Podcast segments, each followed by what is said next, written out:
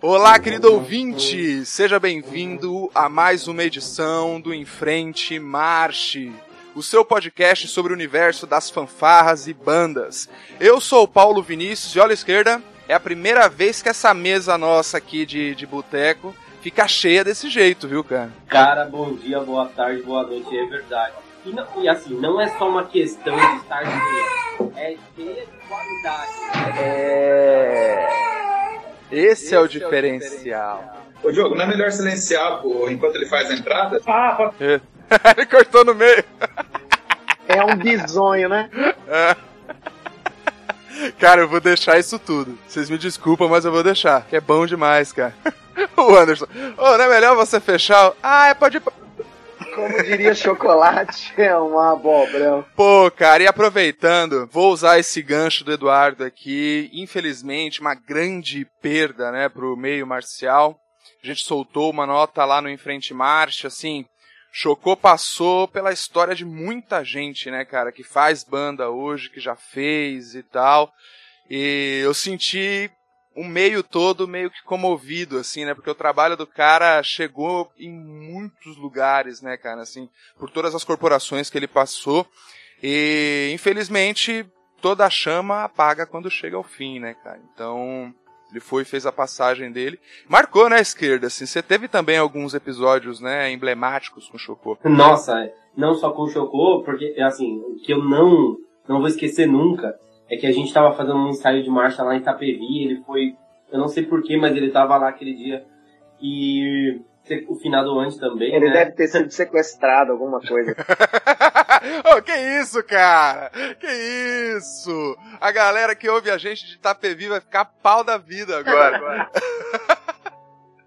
Mas continua a esquerda, desculpa. E a, e a gente, obviamente, ensaio de marcha, né? E o Andy brincando lá no meio da corporação e ele tava marcando passo com um bongô. É. Marcando passo, e o Andy brincando lá no meio. e ele ficando bravo. Mano, mano, cinco minutos nele, ele tacou o bongô na cabeça do Andy. É, porque não se esqueçam. É, cara, não se esqueçam que o chocolate é ex-militar, né, cara? Então tem toda uma, tradi uma tradição ali mais rígida e tal, que ele procurava adaptar, né, na hora de trabalhar com, com os grupos ali, com as corporações, mas, enfim, acabava aparecendo de vez em quando. Então fica aqui esse registro também é, do nosso pesar, né, os nossos sentimentos aí à família do Chocô e a todo mundo, né, que de alguma forma foi impactado pelo trabalho deles. Sempre é muito importante lembrar esses grandes personagens da nossa história.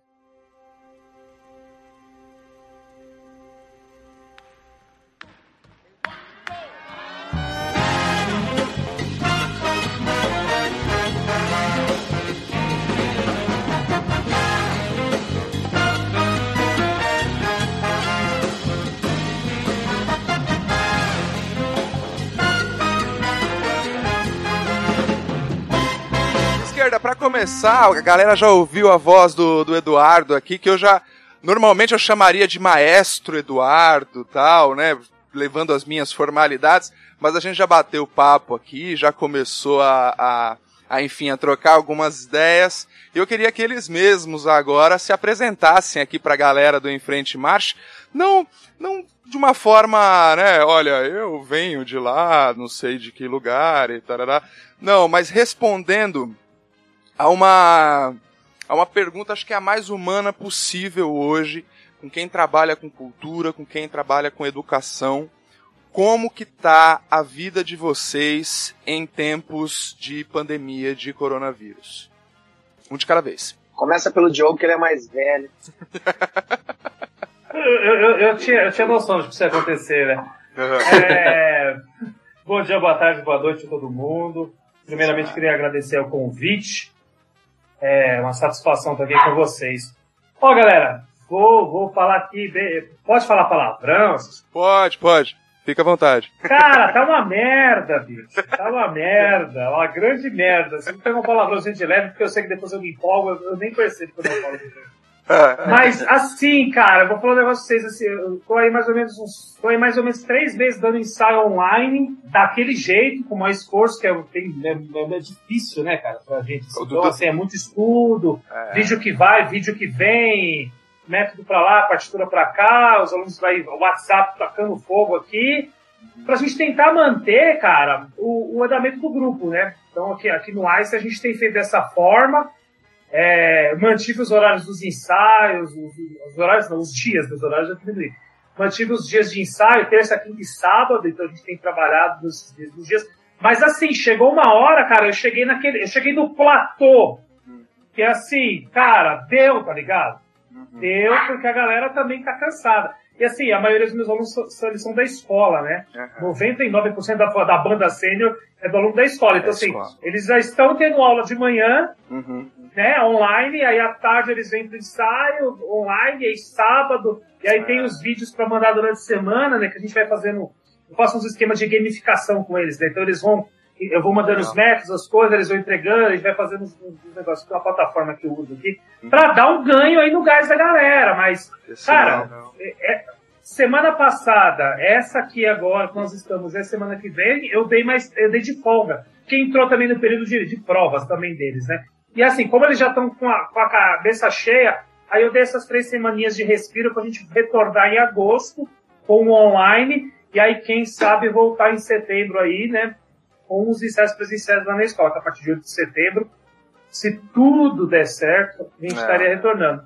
Mas tá, tá, tá, tá difícil, sim, cara. A gente tá hum. fazendo o maior esforço. Eu, eu, assim, apesar de tudo, eu não tenho muito que reclamar, não, cara. Eu, eu tô tendo um sucesso ainda com isso. Eu tive aluno que se desenvolveu pra caramba, não tem nada a fazer, então eles estão estudando pra caramba. Eles nunca, eles nunca estudaram na vida. Esse é o melhor dos mundos, né? É, exato. É, o cara é, é um safado, né? O cara é um safado começar os ensaios a partir de 8 de setembro é um safado, é só pra fugir do 7 de setembro. É, olha aí, cara. O Eduardo pegou essa que eu nem vi, bicho. Mas, eu, eu, eu, mas você me conhece. Eu corro do 7 de setembro, acho que desde os meus 10 anos. Então eu não faço a apresentação do 7 de setembro. Eu lembro um dia do Noé, lá 2002, o relógio tocou, eu falei, ah não, mano. Meti um gato, falei que acabou a luz na madrugada, o relógio não tocou pra eu não ir pro 7 de setembro. Então eu tenho. Se tivesse Covid, você seria o, o, o, o, o 01, né? Exatamente. Mas é duro, né, cara, assim, essa questão de você manter o envolvimento, manter o interesse. Eu acho que o deslumbramento do som que acontece ali no ensaio, né, cara, acima de tudo, a conversa com os amigos, tal. Isso acaba que tem um peso absurdo para permanência, para o envolvimento mesmo da galera, né, cara. Eu imagino que para o Anderson seja uma situação bastante similar, né, Anderson? É, então, aqui, é, o pessoal de Santana de Parnaíba, a gente continua fazendo coisas online, né? É. Então, assim, a gente tem sempre uma gravação de vídeo, tem sempre uma música para o pessoal gravar. Agora é diferente do Guri, né? O Guri já foi outra história. O Guri já cortou o salário de uma galera, já cortou a carga horária de outra galera. Pois é, teve esse movimento. É, exatamente. E daí um monte de gente ficou sem nem opção, né? Falou assim, ah, alguns continuaram trabalhando online e outros nem, nem isso. Uhum. Que foi o meu caso, inclusive. Entendi. Entendi. E acaba, e acaba que o trabalho não se perde, né, cara? Mas ele. Essa descontinuidade, né, cara? Para depois você retomar isso e, enfim, eu acho que de forma geral, né, assim, se a gente olhar o, no plano amplo, né, todo o setor cultural foi atingido, né, assim, eu acho que é, alguns de forma mais intensa, outras, outros menos, mas assim, todo foi, foi atingido e eu acho que não é só uma questão financeira nesse caso, né? Eu acho que é uma questão de um território que a gente vai precisar reocupar, né, depois dessa situação toda, porque eu não consigo imaginar que as pessoas que estão minimamente informadas hoje conseguiriam se dispor a, a ir a um, a um concerto, a ir fazer qualquer coisa, porque ela sabe que o risco é iminente, principalmente quando não se tem uma vacina. E aí eu queria saber do Eduardo, que está no, no front-end ali, né? Tá na frente de batalha, na hora que a gente está falando de organizar um projeto, de organizar um conjunto. E além de reunir os músicos no entorno disso, garantir uma certa segurança para essa retomada, né, Eduardo? Como é que tá sendo para você, cara? Olha, é, boa noite a todos, bom dia a todos, boa tarde a todos, boa madrugada. o meu último espetáculo foi dia 15 de março. Nossa, bem no começo. Exato. Eu estava em Pelotas, uh, numa sequência de sete, um, de sete concertos, de quarta a domingo. E, e com outros quatro, é, cinco espetáculos em cartaz, São Paulo, Porto Alegre, Rio de Janeiro, e não vou me recordar agora as outras cidades, mas todos eles, quando chegaram na sexta-feira, já tínhamos uh, um, uh, grandes indícios de que uh, tudo, tudo iria parar, né? tanto por parte dos teatros como dos governos estaduais e municipais, dos locais onde, onde os eventos estavam. Então, no dia 15, para nós, nós já saímos, eu já saí do palco com a ciência de que não retornaríamos por, por um bom tempo. E eu não vou negar que de lá para cá eu já quis me matar algumas vezes, quis matar Isso, alguns cara. outras vezes. e, Extremo. E quase entrei em depressão e fiquei bom e melhorei e piorei diversas vezes. É, psicologicamente, eu não, não, nego que foi algo muito, muito complicado. Mas é, hoje está tudo bem. hoje está tudo bem. É, Sobrevivi sobrevivi psicologicamente a tudo isso, mas é, realmente muitas mudanças tiveram que acontecer é, neste período. Né? É, a, uma das produtoras a, a, qual eu trabalho diretamente, nós temos cerca de 190 artistas envolvidos diretamente e, e, mais, pelo menos, mais outros 2 mil uh, envolvidos indiretamente, né, em todo o Brasil. Então é uma cadeia que não é, não, não, é, não, não se resume apenas a, a um espetáculo, ou a eu ou a uma meia dúzia de artistas. Então isso realmente nos, nos abala de uma forma muito significante, porque é, a produtora ainda tentou, por, por, alguns meses, enviar algumas cestas básicas para um, um grupo um pouco mais necessitado, né? durante esse período, uhum. mas é impossível se manter uma renda para todos esses, uma vez que os espetáculos não têm nenhum incentivo fiscal, não tem, eh, eles não funcionam, pelo menos os quais eu trabalho diretamente, não, não funcionam uh, através de lei de incentivo ou patrocínio, né? Uhum. São todos através, literalmente, de bilheteria. Uhum. Então, as, as, a própria produtora também, a minha empresa e, e outras duas as quais eu, eu trabalho, elas impactaram, elas sofreram um impacto muito grande a ponto de quase fechar as portas. Caramba, cara. E eu acho que tem uma, umas tantas outras aí que não conseguiram, né? Que não aguentaram e já fecharam, né? Por isso que eu falava dessa questão de, de territórios que a gente vai ter que conquistar de novo, né? De espaços de prioridade, né? porque eu sei que é um, é um papo um pouco fatalista, mas a gente sabe que tão pior quanto a crise vai ser a recuperação, né? E aí é nesse momento, né, esquerda, que bate o temor de verdade, porque até a coisa voltar plenamente, até as escolas voltarem plenamente, ainda que saísse uma vacina, né, para ontem, não seria tão rápido assim a distribuição. Os caras estão falando de várias sessões, provavelmente, de, de, vacinas que você precisaria ir lá reforçar e tal. Então a gente não sabe como vai ser esse movimento de saída, né, cara? E é muito duro não se dar essa liberdade, né, bicho, de, de imaginar até um futuro, né, cara? Então, assim, tem duas, duas partes. A primeira é extracurricular, ser música ser extracurricular, então as escolas, pelo menos onde eu dei aula, não vai levar música com uma importância, né, porque o aluno tem que fazer as provas para que ele não perca o ano. E segundo ponto é essa questão de realmente a gente poder se reinventar de uma forma realmente contundente.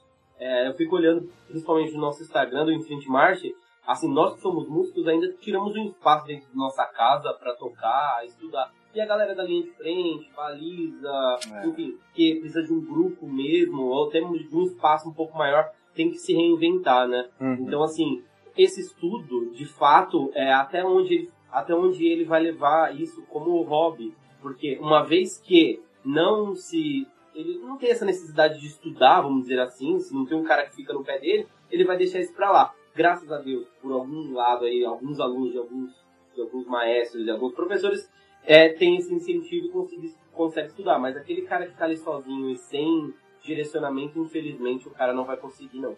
É, cara. E é muito louco isso, assim, eu até tava conversando com o Anderson, né, assim, a gente pensando em maneiras de como dar o caminho das pedras ali para algumas pessoas, tal, mas é insubstituível, né, o contato, você ouvir a pessoa, tocar, mostrar ali como é que faz, tal. Então esse contato ele é fundamental.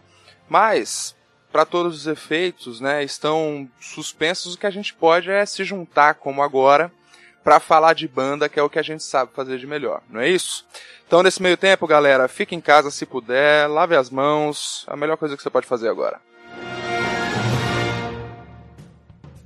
Vamos entrar agora, rapaziada, num assunto que eu acho que é o que vai ser mais legal de vocês contarem pra gente, que é como que essa amizade começou aí, qual foi, qual foi o contexto do começo dessa amizade de vocês? Qual das vezes? Podemos começar daí, né? Por que, que tem tantas vezes, né? Tem coisa que é melhor não falar, não. É, o, o, horário, o horário não permite. Não permite. Meia-noite. Eu publico depois da meia-noite, aí só os adultos ouvem. Mas vai lá, conta lá. Onde que isso começou? Vocês têm em comum aí ter passado por três bandaças, né? Assim, bandas que são referências até hoje, que são a João de Deus, a Noé de Azevedo e no caso do Eduardo, a João 23, né, cara? Conta um pouco disso aí, galera. Tem mais ah, uma aí, viu? Mais qual? Não, é, é, essa, essa é asterisco. É. Ah, essa é o extra. Podemos falar gente... depois. É, a gente chega.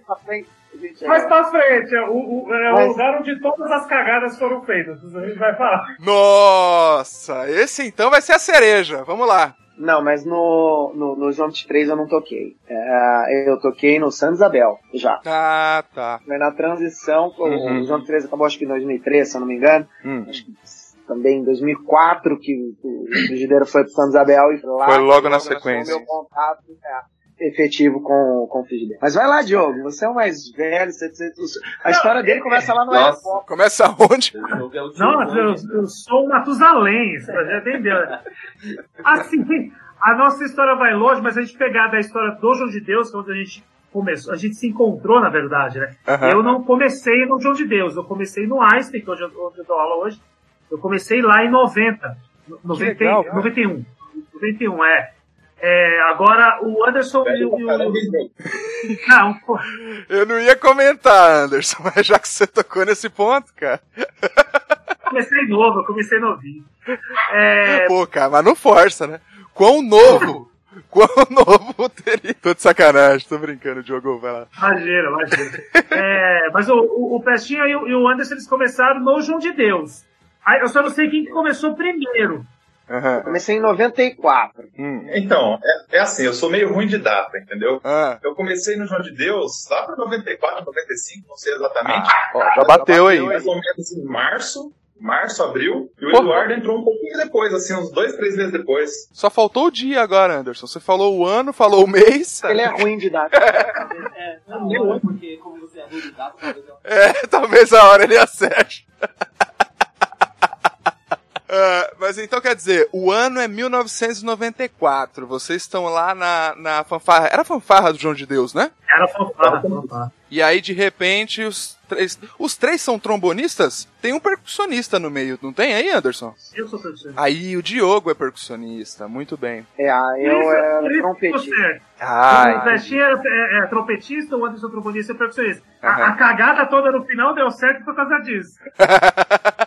é, porque dá uma bandinha boa aí. Ah, dá uma boa? E, e, e assim, foi engraçado porque é, eu, eu às vezes passava, eu, moro, eu, sempre morei aqui por perto, né? E aí eu passava lá no João de Deus, às vezes no sábado, no domingo, para ver ensaio. E, é, mas eu não. Aprender um pouco, na verdade. não, eu pensei, eu ia passar lá. Ah, porque... do cacete que ele tocava. ah, o papai era ruim. Era ruim. O papai era ruim mesmo. Ruim quando deu. É, ruim com força, era aquelas ruim com vontade. Sabe aquelas que tem que ensaiar muito pra ser ruim? Sei. Eduardo, é aquela coisa ruim que o Marquinhos disse que eu não vou esquecer nunca. É a banda tão ruim que quando tá entrando você pensa, tomara que passe direto. É, mano, era ruim. Era o Marquinhos falou essa mesmo. E meu professor não esteja ouvindo, Hélio Copa, perdão, era ruim não, tô brincando. Hoje não, não, não. Eu não tava falando do Einstein, não, hein? É, acusou o golpe ali. O que, que aconteceu, Diogo?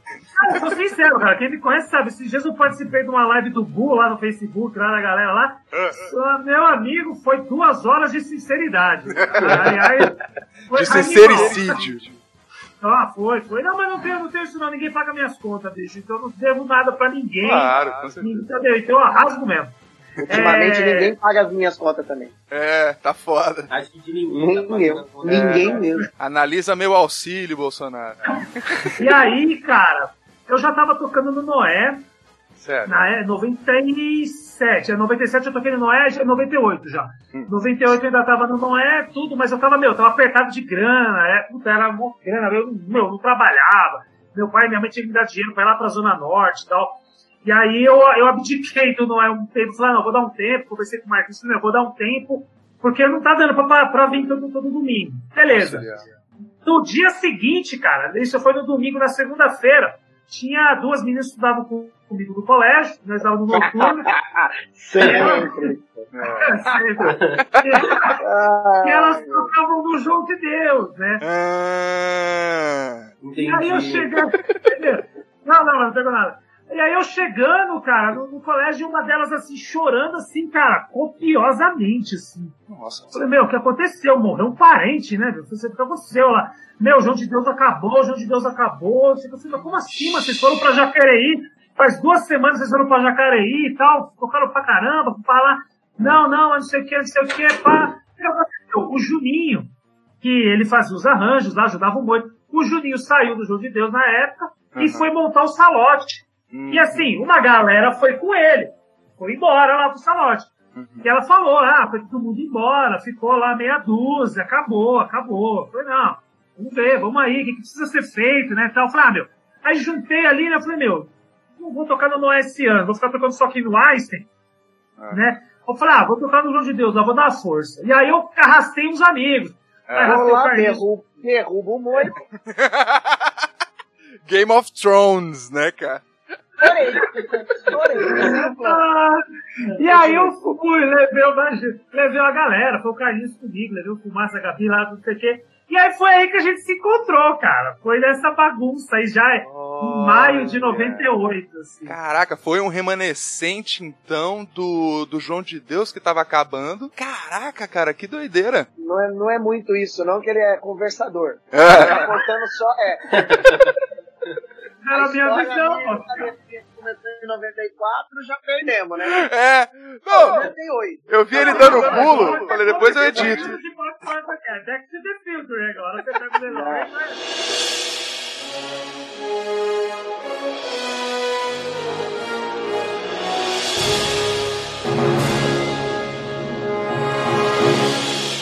Mas vai a sua versão, Eduardo, vamos ver. Não, é isso mesmo, ele tá certo.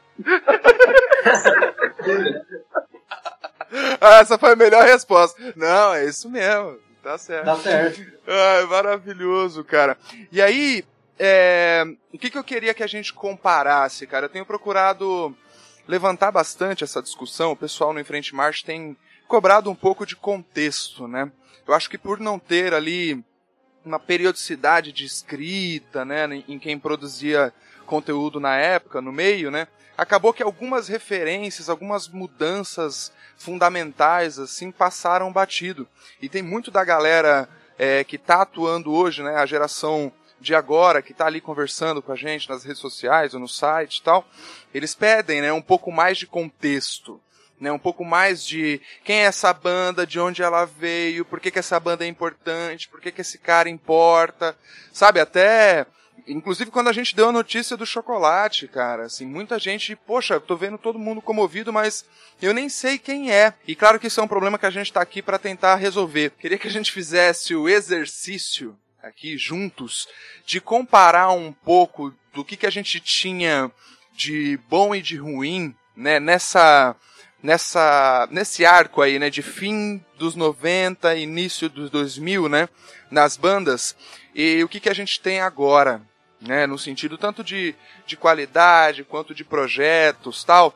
Queria botar na roda um pouco essa comparação, né? Em primeiro lugar, vocês acham que essa comparação é possível? Olha, eu, eu preciso, antes que o Diogo é, desmute o microfone dele, é, eu, eu preciso eu preciso aproveitar é, essa sua pergunta para fazer, para poder me, me desculpar. É, meia, meia culpa. culpa. É, exato. Com tudo que eu disse por muitos anos com Moita, né? Porque depois de um certo tempo, eu realmente levantei uma bandeira de que ele era um, um músico muito mediano, de que, enfim, era uma pessoa que não era muito merecedor de, de tantas glórias que eu não tinha uma formação musical sólida da maneira qual eu achava que deveria ser, que não tinha um conhecimento musical, que não tinha uma prática uh, de ensaio interessante, que não tinha um, um, conhecimento de escrita bom, enfim, e por diversos motivos.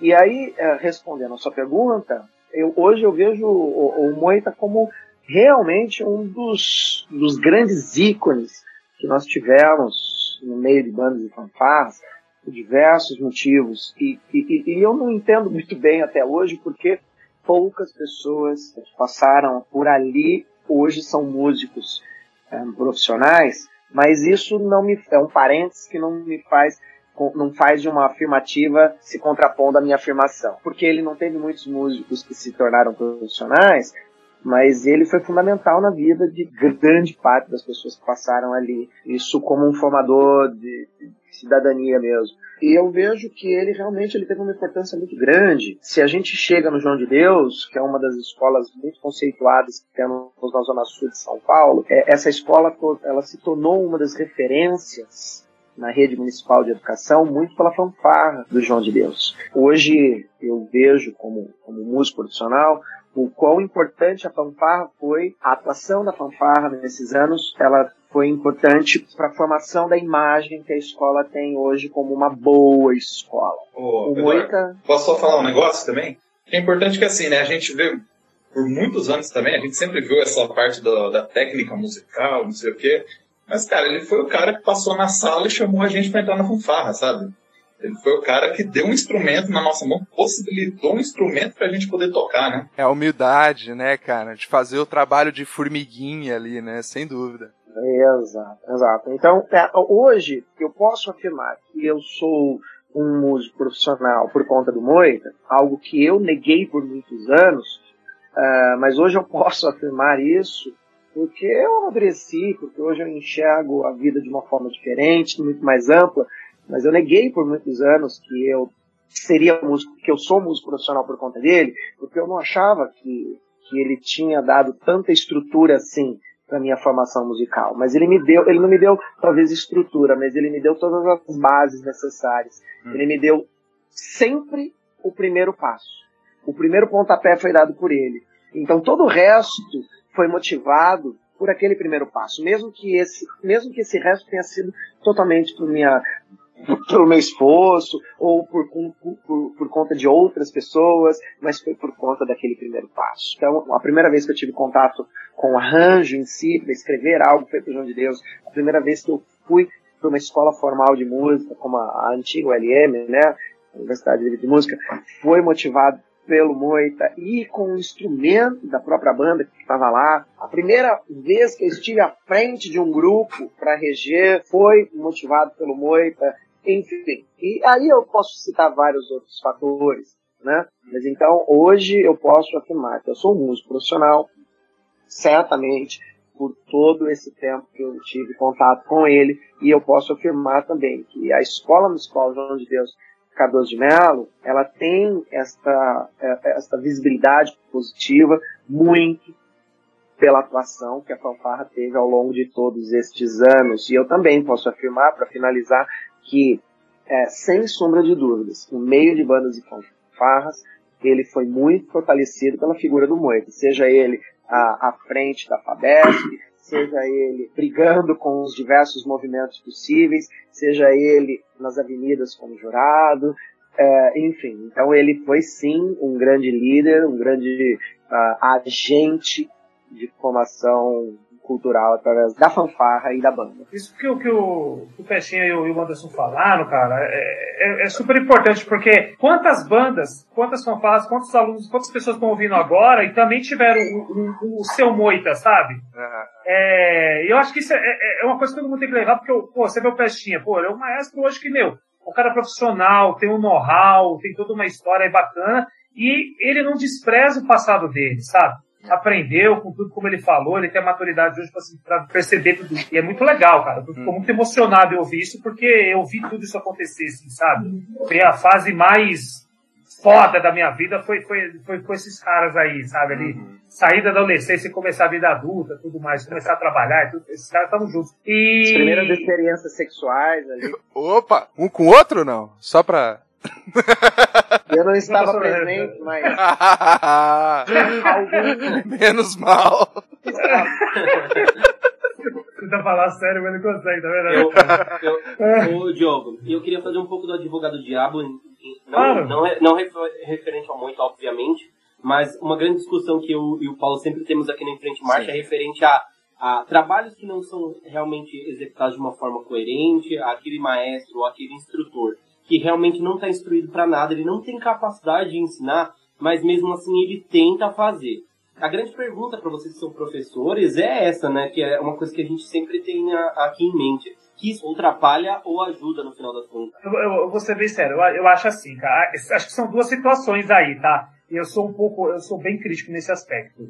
Galera, porque assim, é, eu acho que o professor ali, o cara que tá na banda de fanfarra, é o arte educador, como vocês quiserem chamar, tá bom? É, independente de qualquer coisa ali na frente, ele é uma figura de exemplo. Tá? Ele vai, o, o, a, os alunos vão ser reflexo das atitudes do, do, do, maestro, de uma forma ou de outra, cara. De uma forma ou de outra. Se o cara dá bons exemplos é, sociais, de, de normas, de, de, de, moral, ética e tudo mais, ok. Eu acho que isso é o dever dele. Ele, quando se coloca nessa posição, ele tem o dever disso. Ele não pode ser um escroto, entende?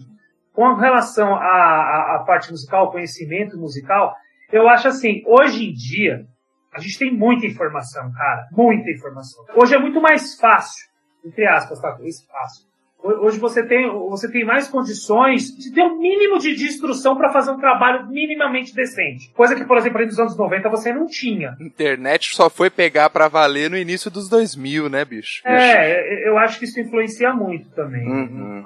É. É, é, eu, eu tenho uma visão bem clara hoje de que um, nós precisamos, às vezes, uh, dividir um pouco é, esta, o cenário artístico e o cenário uh, sociocultural ou socioeducacional. Uhum. Então, uh, uma coisa é o meu trabalho, por exemplo, como um maestro, que vou fazer um concerto à frente da Orquestra Sinfônica Brasileira. Este é um trabalho de cunho artístico. Uhum. Eu não estou, este não é maior ou menor do que outros, mas ele é um trabalho de cunho artístico. Um trabalho de um regente, ou de um maestro, ou de um instrutor à frente de uma banda, de uma fanfarra, de, um conjunto escolar, uhum. ele é um trabalho educacional. Sim. Não importa em qual, em qual grau, em qual nível. Mas ele, se ele está atrelado ao movimento em si escolar, ele é um trabalho educacional. Uhum. Inclusive, isso na legislação, eu estava conversando com o Marcelo Jardim esses dias, com o Márcio Marcelo Jardim, tem um projeto de anos na FUNAT, uhum. e, e eu estava falando para ele, Marcelo, mas por que que a FUNAT tem tantos, tantos editais e fomentos voltados para as bandas de música, e isso não se estende para as bandas marciais e para as fanfarras. E, e, ele me explicou de uma forma muito simples. É simplesmente uma questão de CNPJ. Como assim? X projetos são direcionados para a área artística cultural. E ou, ou, as bandas e fanfarras, elas estão sobre a sobre o guarda-chuva do MEC. Hum, educação. É outro orçamento, outra verba. Não né? importa né? se estamos falando que é um projeto uh, de excelência artística e musical, ou se é um trabalho extremamente iniciante. Uhum. Não importa, não é essa a questão. Importa que ele é de cunho educacional. E aí eu acho que sim, eu concordo com o Diogo. Aí é, faz diferença a figura da pessoa que está à frente. Aí Sim. eu não posso simplesmente dizer que, ah, mas ele é uma pessoa que legal, que leva os alunos por um bom caminho, mas ele é. tem uma responsabilidade pedagógica. Precisa ter orientação, né? Ele é um professor. Ele não é um regente, um maestro. E aí hoje eu entendo bem essa figura do instrutor, hum. que eu não entendia muito bem, né, antigamente. E, e, aí eu entendo hoje, porque ele não é um maestro ali, mesmo que ele esteja de formação, mesmo que ele, o grupo tenha nível musical a ponto de, de, de ter um maestro, né? Mas não é, a figura dele ali não é de um maestro, é de um instrutor. Ele sim é mais um pedagogo, ele é mais um professor do que um maestro. Acho que o grande problema é virar essa chave, então, né, no final do dia.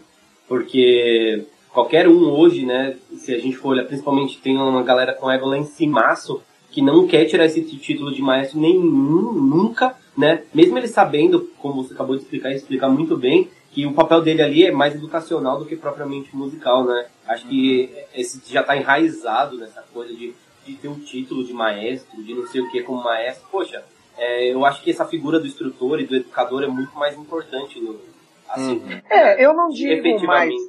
É, eu não digo mais ou menos importante, mas ali é esse o papel. Né? Eu acho que talvez o Anderson possa falar melhor, porque ele está hoje a, a envolvido, mas eu trabalhei no projeto Guri Santa Marcelina por cinco anos, desde a sua fundação lá em 98, e eu pude ter esta noção na prática, porque eu tive que conviver com isso, né? Onde eu estava realmente numa formação de, de regente, eu estava na flor ali para estudar, para ser um regente profissional, e, e, ao mesmo tempo eu estava dando aula no Guri, no Céu Navegantes, que é, é, é, ele está na ponta da represa ali, é um dos últimos bairros da zona sul de São Paulo, e eu fui para o Itaim Paulista, no Céu Veredas, que é divisa com Itacoaticetuba.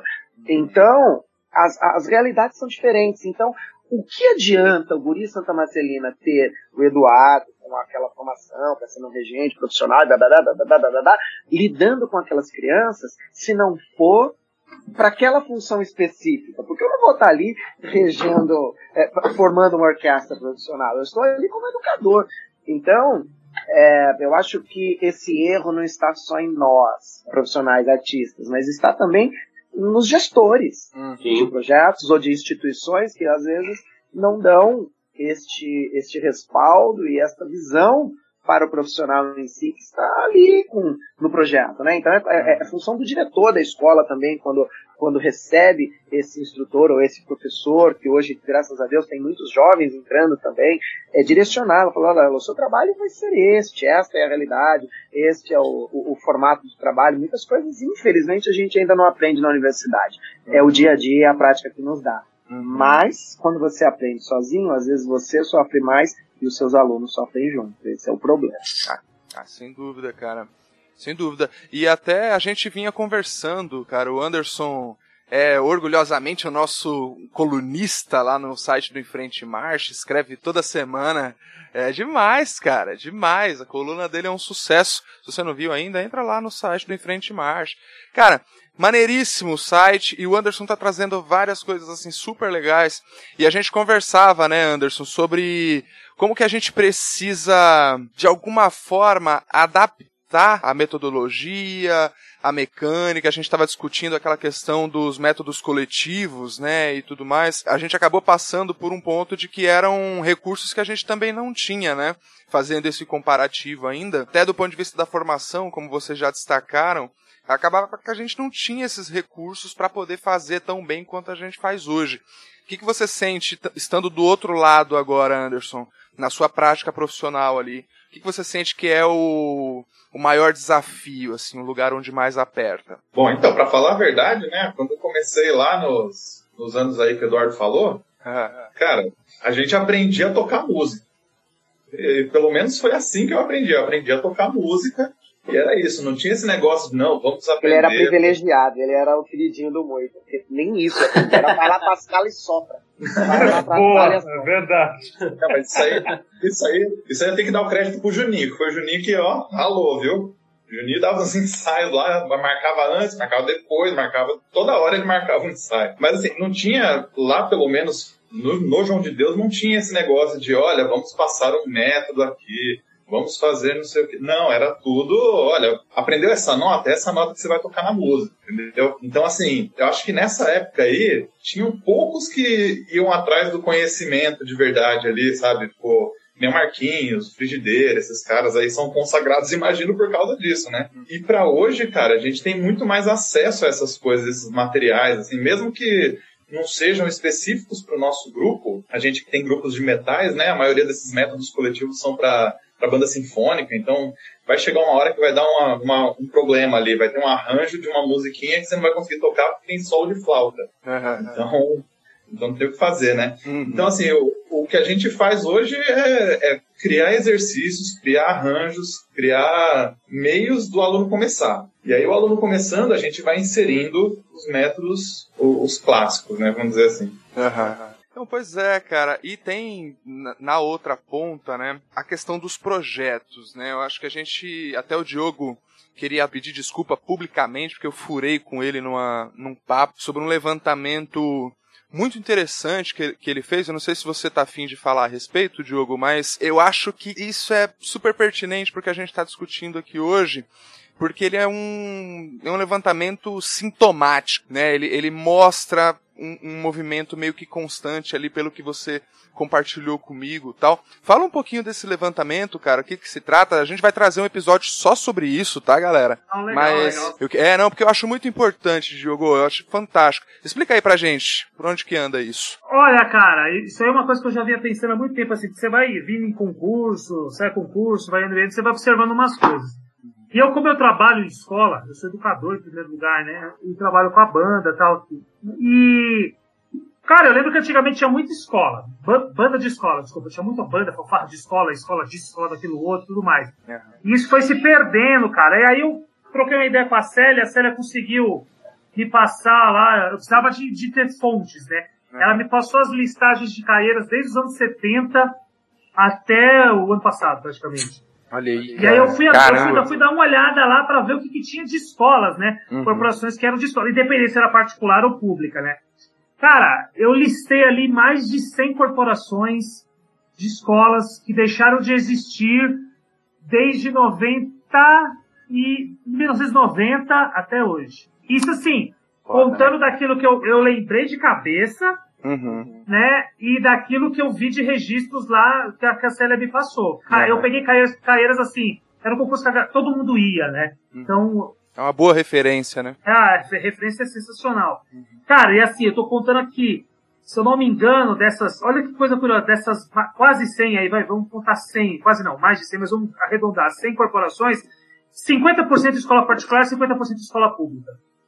Olha que Assim, sabe? É, uhum. Isso é, uma, é, um dos motivos também de por que não existem mais fanfarras. Porque assim, das escolas estaduais, por exemplo, 95% mais ou menos eram todas fanfarras simples. São, são fanfarras que participavam de campeonato, tá? Uhum. Todas essas participavam de campeonato. Sim, Aí você tinha ativas das escolas municipais municipais, 90% dos quebrados eram, é, vou falar com pisto. Com um pisto. Vou falar com um pisto, isso. Tá. É, e o restante era banda. Nas escolas particulares, você já tinha uma mescla maior, é, com um, um número de bandas maior. Tá? Hum. Eram mais bandas, mas dividia-se, vai, 50% banda, 50% fanfarra com pista e fanfarra simples. Hum. Isso lá pra 90 e alguma coisa, 98? É, 90 até 99, mais ou menos. Ah, assim. A década toda. É, a, a, década, a década toda, assim, se eu é vendo assim. É que Caieiras, eu consegui pegar Caieiras até 97, porque depois teve, é, depois parou, né, teve aquela lacuna uhum. é, de, de alguns anos. Então, cara, isso aí chama muita atenção e é chocante, assim, cara. Porque, assim, nada é por acaso.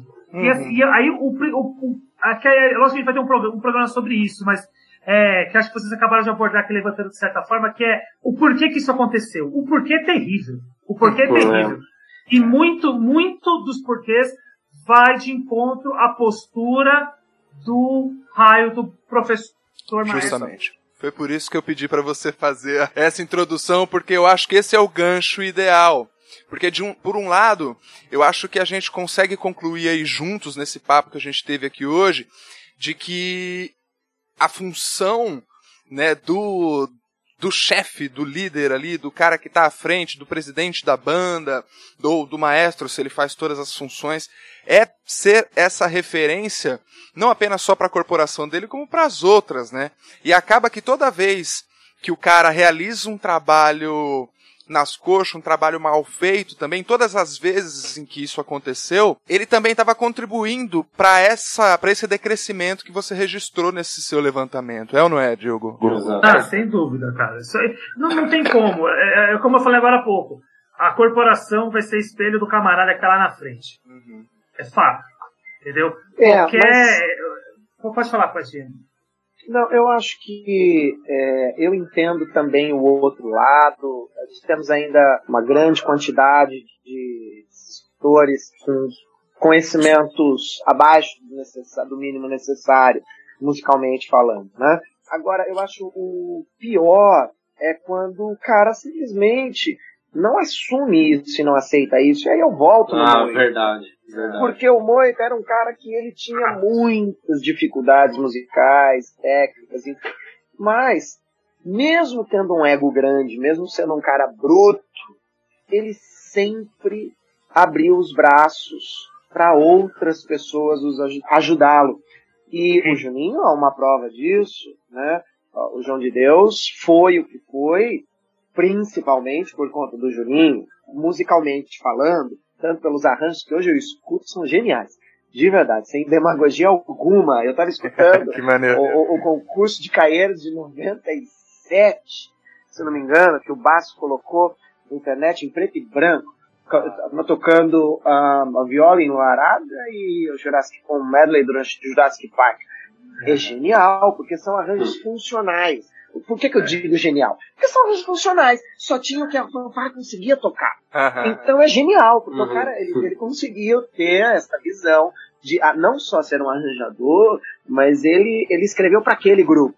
Sim. Né? É o cara que escreve para aquele conjunto. Uhum. É o Diogo, quando escreve, ele escreve pra fanfarra dele. É. Ele não escreve um arranjo que ele gostaria de ouvir, ele escreve porque a fanfarra pode tocar. Uhum. Então, é, e aí temos vários outros. Eu fui um, o Juninho, o, o Xande na época, o Maurão, uhum. uh, o Cabecinha, o Diogo, o Everton, o Gil, é, o Nicolai. Uhum. É, enfim, a gente tem uma infinidade de pessoas uh, que, que o Judeu se tornasse o que se tornou ao, ao longo do tempo. então, por mais que ele tivesse muitas dificuldades, ele nunca, o ego dele nunca ultrapassou o bom senso, a razoabilidade de falar, não, vai você e cuida das, dos, dos trombones, dos, dos cornetões, vai uhum. você e cuida dos, dos, bombardinos, vai você e cuida da tuba, vai você e cuida da percussão, você cuida do, das cornetas, você vai lá e escreve esse esse arranjo, e eu rejo. Uhum. Entende? É, é, é, bonito? Não é. É uhum. o ideal? Não é. Mas ainda é muito menos pior né, do que uhum. algumas é. figuras que eu vejo ainda que não desce, como dizem, né, aí no meio de uma banda de papás, não desce do salto. Uhum. E aí, quem se prejudica são só os alunos. Sempre. Sem dúvida. São é só os alunos. Tem um pouco da nossa história aí, né, Paulo, né? Oh. Eles foram falando assim, né? Vai passando um filme, né, bro? Passando um filme, porque, assim, teoricamente, vocês são um pouco mais velhos que a gente, a gente começou a tocar lá pros anos 2000, né? O Diogo, o Diogo, o Diogo é mais velho. Cara, é um, é um, flashback aqui, né? Caralho, velho. Pois pô, é, cara. Fazer o quê, né, cara? Mas é. essas histórias, cara, elas se repetem mesmo, assim, tipo assim, eu ouço isso muito, cara. Eu às vezes uhum. converso com algum um camarada, encontro um outro ali, ou a gente bate papo isso repete demais, é incrível. Ó, é, é, a gente, muita gente vê, ó, cara, eu não gosto de falar essas coisas, mas tem concurso. Não cita aí. No, não. Não, não, não posso não, não posso falar nome, não. Eu consigo, eu, eu consegui lá, lá, lá com os caras lá, eu consegui. Eu mas tem, tem, tem, teve um concurso no passado, eu fui assistir lá em Santa Isabel, lá. Todo ano lá eu vou ajudar, porque eu não consigo participar com a fanfarra lá, porque é época de férias escolares. Uhum. Mas eu vou lá sempre ajudar. Cara, tem, tem, tem uma corporação que vai lá todo ano, cara. É. Desculpa, eu não posso. Cara, é, não dá, velho. Tipo, é, é muito tipo. Cara, e o cara chora lá, sabe? Ele se emociona, assim. Ele, tipo, nossa, cara, precisa quase entrar na ambulância, tamanha emoção dele. É. Mas, bicho, é, é, é, terrível de ouvir, é terrível de ver, você não vê evolução. E é mentiroso, cara.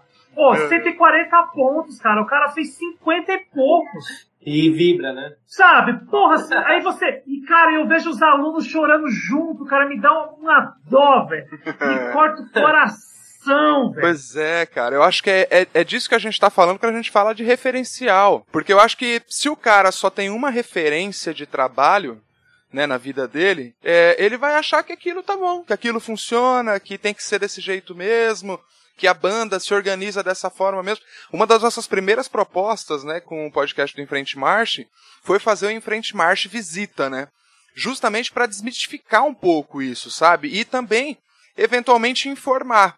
Porque, putz, da estrutura, de uma forma de trabalho que uma banda faz, a outra consegue aprender, consegue adaptar e, enfim, todo mundo vai se incrementando. Eu acho que a gente passa por uma, uma certa crise de identidade, né, nas, nas bandas e fanfarras, assim. Eu não vou nem falar do ponto de vista artístico, mas do ponto de vista de função social, porque é, a gente eu esquerda de vez em quando a gente, a gente põe essa pauta na mesa, né? Então, é instituição de música, né? Como o Eduardo bem colocou, mas ao mesmo tempo, é, se a instituição ou ela vai estar tá vinculado a um sistema privado, como é o caso do Diogo, e a gente já viu que tem uma uma crise, né, um decréscimo no, no número de bandas de fanfarras que estavam ali nas escolas particulares. E na outra ponta, você tem projetos que a gente pode se dizer aí representativos de investimentos municipais e no mais no máximo estadual, né, que é o que a gente vê lá em Pernambuco, por exemplo, né, esquerda que é um projeto de nível estadual, tarará, praticamente toda escola tem que ter uma banda, isso e aquilo, mas já é algo recente. A questão é que me tira o sono é o seguinte, onde que a gente ainda está errando? Cadê as organizações que nego vai, se associa e monta e vão fazer, vão acontecer? Nada, né, nada se concretiza, né, cara? Então, Responda aí a pergunta de um milhão de dólares, meus queridos convidados de hoje. Ah, antes deles entrarem na discussão, eu não, não vou responder a sua pergunta, porque eu não tenho resposta. Mas eu quero colocar uma questão que para mim é muito importante do que nessa, nesse relato que o Diogo fez, nesse estudo que ele fez, no relato do estudo, né, na verdade, uhum. sobre o estudo. É, é, que eu, eu acho muito importante, por exemplo, um projeto gigantesco que não é tão falado e que é muito criticado e que eu acho um absurdo. Talvez ele, essa minha resposta contribua um pouco na sua pergunta, não sendo uma resposta a ela. Mas é a Prefeitura de São Paulo. É, a Prefeitura de São Paulo tem um projeto gigantesco. Nós estamos falando de quase, de quase 200 escolas com bandas ou fanfarras, sejam elas quais as, as categorias, e com instrutores. É óbvio que tem um problema jurídico ali já de anos, que muitas vezes interrompe o processo e leva ele para melhor ou para pior, mas existe. O Diogo me acabou de falar que ah, tinham cerca de, de, de X corporações que eram fanfarras com pisto nas escolas municipais. E o Marcelo Bonvenuto hoje tem grande parcela de culpa positiva é, em, em, mandar para essas escolas um, um, um, arsenal milionário para a formação de bandas, o qual, isso é uma opinião minha, sim, não é um problema a substituição de uma fanfarra simples, uma fanfarra com piso, por uma banda. Isso é uma opinião minha. Eu acho benéfico e, e a minha opinião tem que acontecer. Isso é opinião Eduardo Pereira. A minha, eu acho que o ruim é quando você acaba com uma fanfarra e, e ela é, é, você extingue né, a, a, a corporação. Uhum. Isso é ruim. Agora, você substituir por uma banda, eu acho extremamente benéfico e eu apoio. Uhum. Aí tem então, os motivos para depois. Eu também. Eu, eu também. É... Só concluindo, eu acho que nós temos projetos muito grandes que ele, ele é apedrejado de dentro como é o projeto da Prefeitura de São Paulo, que sempre o Marcelo é um dos exemplos. Ele não está lá, apedrejado, não tem uma amizade próxima ao Marcelo e, e, e não tem nenhum conhecimento da carreira do musical do Marcelo a ponto de, de defendê-lo. Não é esse o intuito. Uhum. Me entendam bem. Mas ele sim fez um movimento muito importante para que a Prefeitura de São Paulo tivesse hoje um, um arsenal qual tem. Volto a dizer, por um problema jurídico, hoje estão todos lá do lado de fora, muito grande parte deles, e isso tem que ser resolvido, mas é um projeto gigantesco. Nós estamos falando de mais de 200 escolas municipais. Uhum. a, a, a, Santana de Parnaíba abre um concurso público, a qual né, o, o, o Cabecinha está. Imagina, uma prefeitura abre um concurso público para bandas marciais. Isso é fantástico. Só que é, essas boas notícias não, não se falam. É a história do Covid hoje. A, a gente se apega às más notícias, e aí eu não estou fazendo uma crítica, nem é, muito menos política, não me entendam mal de novo, mas a, a, a gente precisa sim ver o lado danoso da coisa, os problemas e como resolvemos, mas nós temos que ver, enxergar e falar do, do, dos pontos positivos, como esses projetos. Sim. Não é possível, não é possível falarmos que não existem mais bandas escolares no momento o qual temos, podemos não ter os professores, mas nós temos cerca de 200 escolas abastecidas de instrumentos na rede municipal de educação de São Paulo. É... Então, Eduardo, mas aí é o seguinte, aí eu tenho o seguinte, eu fiz uma pergunta pro Diogo hoje, eu tô fazendo uma pesquisa, foi uma pergunta bem simples, assim, eu falei, cara, quantas bandas a gente tem no Brasil ultimamente? Assim, e, e, não existe uma resposta, cara, porque a gente não, a gente não se conhece. Esse é o lance. A gente não tem um, a gente não sabe quantas bandas existem no Brasil, existem muitas associações, se a gente for buscar em cada uma, a gente não vai conseguir chegar, porque tem banda que é filiada em duas, tem banda que não é filiada em nenhuma.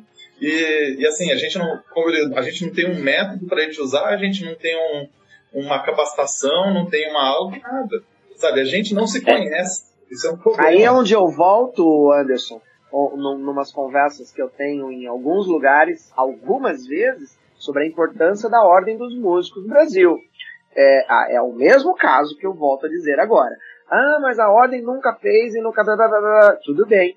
Agora eu acho que isso não deixa com que a instituição seja é, é, é, algo danoso. É, eu acho que ela tem que funcionar. Agora, a gente demonizar e acabar com algo que, que, na minha opinião, é uma conquista, não é o melhor caminho. Então, eu acho sim que a, a, a gente precisa de organizações que nos representem de forma é, nacional e, e internacional, enfim. Então, a Ordem dos Músicos é um mecanismo existente. Ela, na minha opinião, ela tem que funcionar. A gente precisa simplesmente uh, achar, discutir e procurar maneiras para que órgãos como este funcione. E aí, não só voltados às bandas, ou às fanfarras, ou às orquestras, mas à classe musical em si.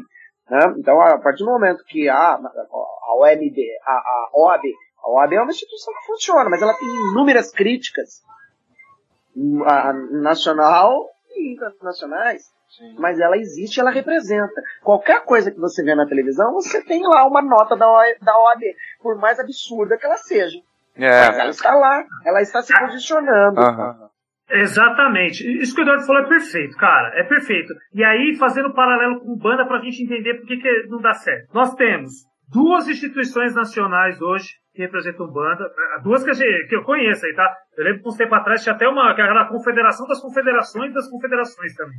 né? É, tinha, tinha, é, que essa, essa sumiu aí, já não faz Porque é essa coisa, né? Sempre alguém é, uma solução de criar algo novo. Exato. Não só merda. Ah, não serve, joga no lixo. É. E aí, por exemplo, aí eu participo da sua. Eu tô fazendo meia culpa também, aí quando estiverem ouvindo aí, pode, pode me xingar também. Que, que, que foi? Vocês estão achando que isso aqui é igreja? Pra vocês virem se confessar aqui? Todo mundo fazendo meia culpa? É. Que isso, porra? Não, não, não, é que eu já falo porque tem a galera que gosta de mim. Não, vai, vai, é, mas o que acontece? Aí você tá numa instituição, aquela instituição lá, por exemplo, você tá lá, aí tua banda não tá ganhando lá. Tá tendo um problema, sei lá o quê. Aí você vai pra instituição do lado, você vai pra outra associação. Aí na associação não dá, você vai pra outra. E assim fica, cara. Aí você percebe que em 3, 4 anos você participou de todas as. aí você. Exatamente. Porra, cara. Aí você tá em São Paulo aqui, cara, meu Deus do céu, esse dia, é. eu, tava, eu, tava fazendo um trabalho da pós aqui, cara, é. sobre gestão do terceiro setor tal, e aí eu liguei pra Célia, né, porque ela manja pra cacete desses negócios. Uhum. Eu falei, Célia, me socorre aqui que eu viajo na maionese com isso aí, meu, ela me deu, me deu dois áudios de 40 minutos. Uhum. Que maneiro. Aula, porra, aula do caralho. E, e assim, uhum. aí o que acontece? Meu, a gente não tem hoje, por exemplo, os conselhos municipais de cultura. Me fala quem, quem é o representante das bandas e fanfarras lá? Uhum. Isso. Não tem. Entendeu? Vai, Na verdade, não conselho... sabem nem que existe. Então, é. cara. E, e, sabe, aí eu falei pra Célia, eu falei, meu, uma vez você comentou disso. Eu li no, no, no grupo lá do WhatsApp e nem dei bola. Eu falei, pô, então eu também tô errado. Mas é isso que acontece, a gente não participa de conselho regional, é, municipal, de conselho estadual, de nada, nada, nada, nada, nada, nada. Uhum. Aí depois a gente quer bater lá na secretaria, lá, dar um jeito de conseguir pegar lá 2 milhões de reais aí para fazer concurso de banda, tá entendendo? É, é aí que o negócio, né, cara? E consegue, hein? Consegue, claro que consegue, cara.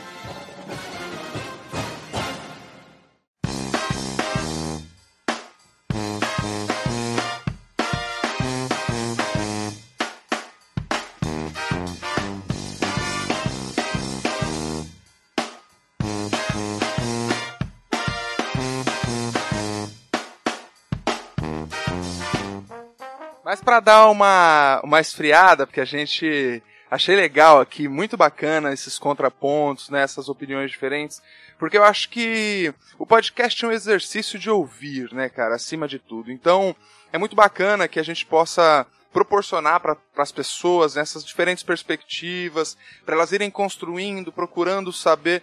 A gente, na medida do possível, está procurando informar, está procurando é, é, disponibilizar ali tudo que que o pessoal precisa para trabalhar legal, seja o Anderson lá ajudando a galera como, como estudar o trombone, como se preparar e tarará, seja um podcast que a gente entrevista aqui os profissionais, como está acontecendo aqui agora. Então, essa é sempre a nossa intenção, né, cara? E é muito engraçado que vocês, vocês quatro particularmente, porque o Esquerda também foi nessa, vocês têm uma particularidade de ter sido, né, provavelmente o primeiro estímulo para música ter sido dentro de bandas e fanfarras, né? Esse estímulo ter nascido daí. E vocês acabaram que naturalmente foram evoluindo, né, profissionalmente para essa primeira inclinação que foi despertada ali no início, né? Então eu queria que para a galera ter um panorama assim das possibilidades, né, de o que que quem participa de banda e fanfarra pode fazer. Queria que vocês contassem um pouquinho da trajetória profissional aí, cada um, por onde passou, o que está fazendo atualmente, assim e tal. O Diogo é o mais velho. O Diogo é mais velho. Começa pelos mais velhos, Diogo. Desde, ó, eu, eu, e é o que sinceramente está melhor, então ele é a melhor. Tá voando, hein, pai? Tá voando. na esperança e vai decrescendo até chegar em mim, mas vamos lá. Olha, eu, galera, eu, eu falo o seguinte, eu, quando eu comecei a estudar lá, estudar mesmo, assim, né? Que você toca na banda, tocar na banda. Você toca na fanfarra, você toca na fanfarra. E aí, quando eu entrei na ULM, acho que entrei na mesma época que, que, que, que o Pestinho Anderson, ali, a gente fez todas essas provas meio junto ali na época, lá, na, na ULM ali do grupo.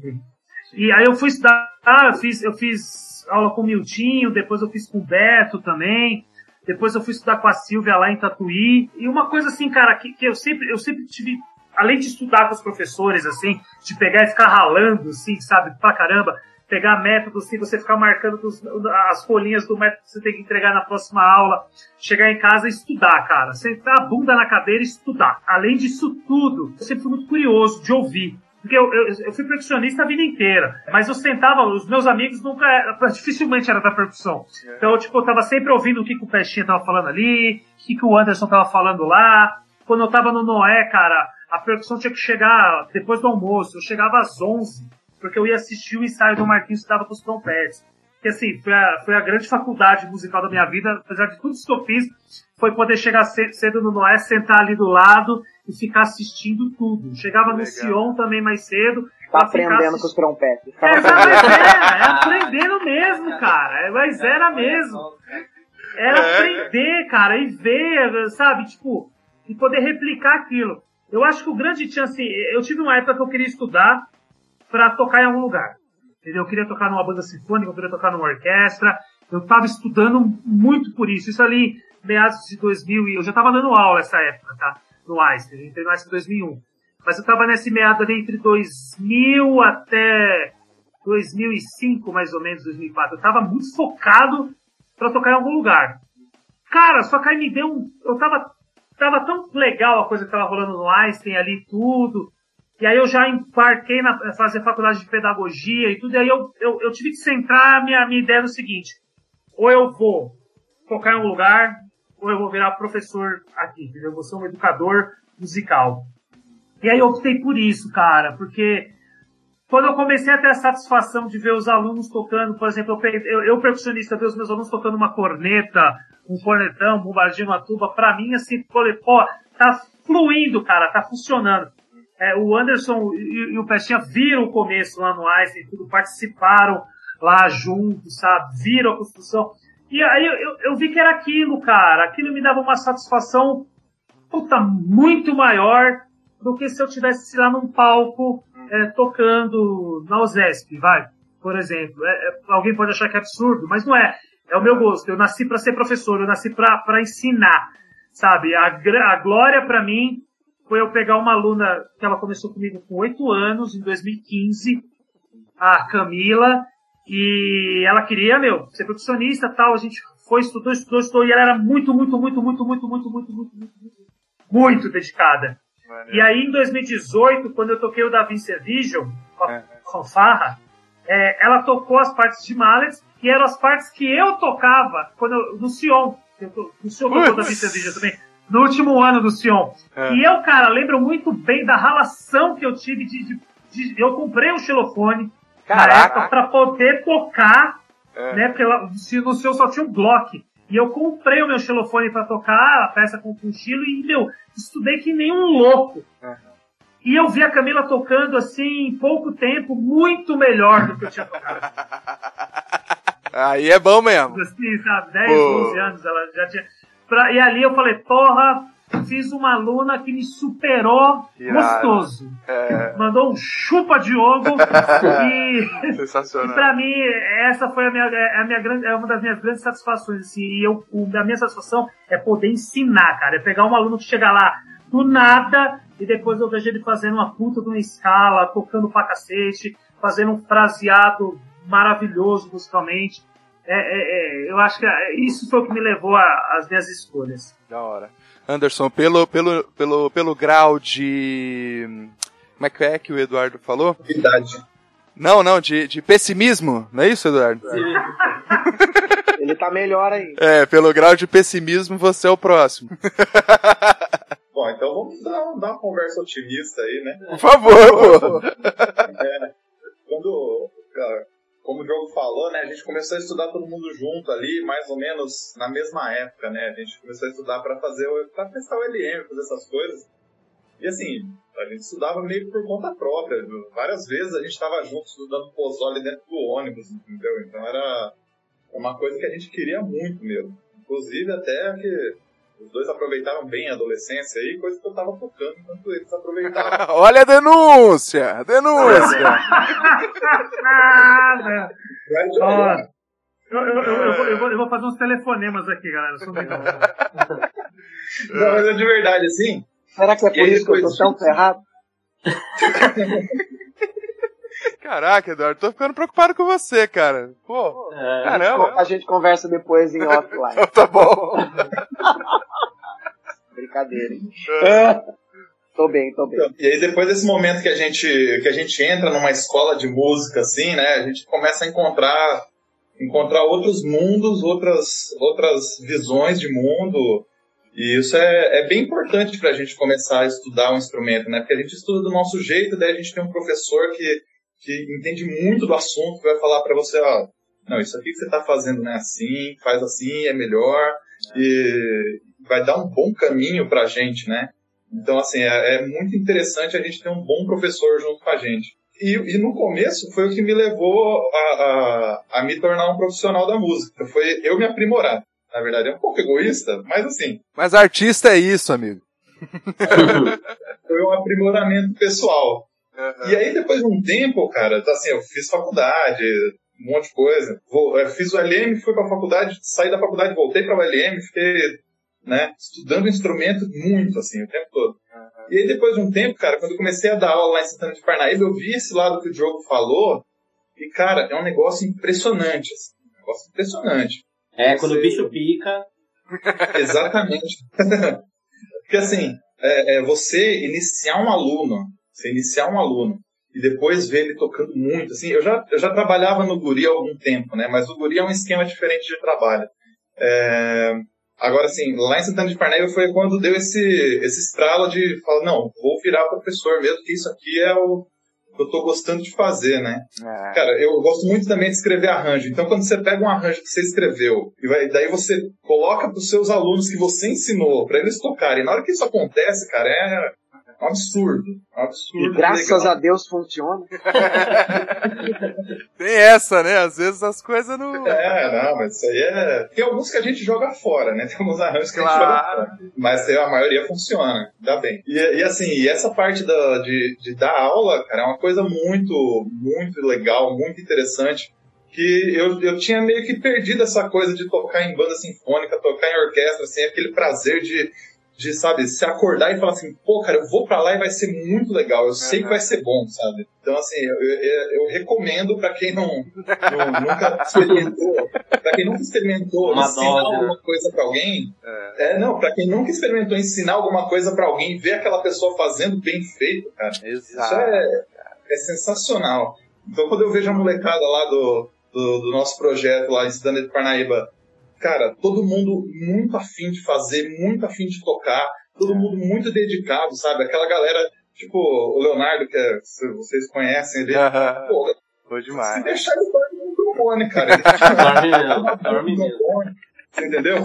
Então, assim, e era, e era, o jeito que eu era também. Uhum. E, é, e, é, isso que faz a gente, a, a, gente se motivar cada vez mais a fazer melhor, né? Não, sem dúvida, cara. Eu acho que essa, essa superação, né? Esse querer fazer sempre um pouco melhor, sempre tirar o melhor som tal, é uma obsessão boa de ter, vai? Ou não, Eduardo? Com certeza. Agora o Eduardo, o Eduardo fez mais besteira na vida agora. É, não então. fala isso.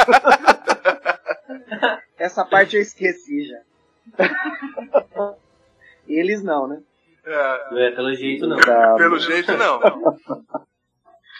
Mas é, eu acho o seguinte, para mim pelo menos, é, a, o universo de bandas e fanfarras ele teve presente em todo o, em toda a minha carreira musical. Então, é, se eu pensar que aos 10 anos de idade eu entrei na Universidade Livre de Música, porque tinha um, um flyer na porta da sala da fanfarra, que o Moita colocou, e eu fiz a prova, porque precisava, eu precisava de um trompete, porque a gente tocava corneta. E eu coloquei ali, e eu coloquei ali, aí eu pedi pro Moita, ele me emprestou um trompete que tinha lá da época que era a banda. E eu fiz a prova com este instrumento. E ali me fez estudar até os 15 anos de idade. Uhum com, com, e com os mesmos 15 para 16. Ele, ele era regente da, de, uma, de uma fanfarra, que era o Elias Arzur, e ali ele ia sair. Ele falou, Eduardo, você quer aqui assumir a fanfarra? E eu sem condições nenhuma. Fui assumir a fanfarra, uhum. é, sem conhecimento, nunca tinha tido nenhum contato com regência. Uhum. E tive esse meu primeiro contato com a regência. É, então, Aí também, graças às, a bandas, às bandas e fanfarras, ao universo de bandas e fanfarras, eu tive esse primeiro contato com a regência. Uh, antes mesmo, antes disso, fui para Tatuí graças ao conhecimento que o Moita tinha com o Pereira na época, né, que era o assistente. Na verdade, ele era regente da, da, da, da banda sinfônica jovem lá. E fui estudar trompete em Tatuí. Enfim, uh, os meus caminhos foram todos sempre entrelaçados uh, os caminhos artísticos, né, e, e, e, e de, de, formação musical estavam entrelaçados sempre com a fanfarra.